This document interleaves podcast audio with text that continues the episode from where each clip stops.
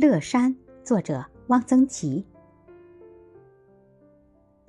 大佛的一只手断掉了，后来补了一只，补的不好，手太长，比例不对，又耷拉着，似乎没有筋骨，一时设计不到位，造成永久的遗憾。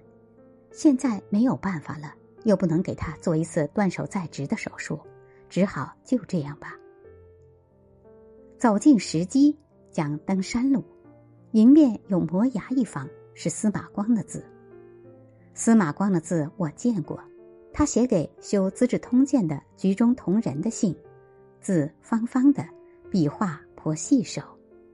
他的大字我还没有见过，而此处的字七八寸，渐近似乎颜体。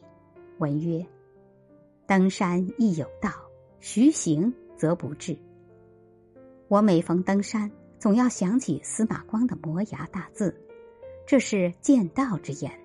所说的当然不只是登山。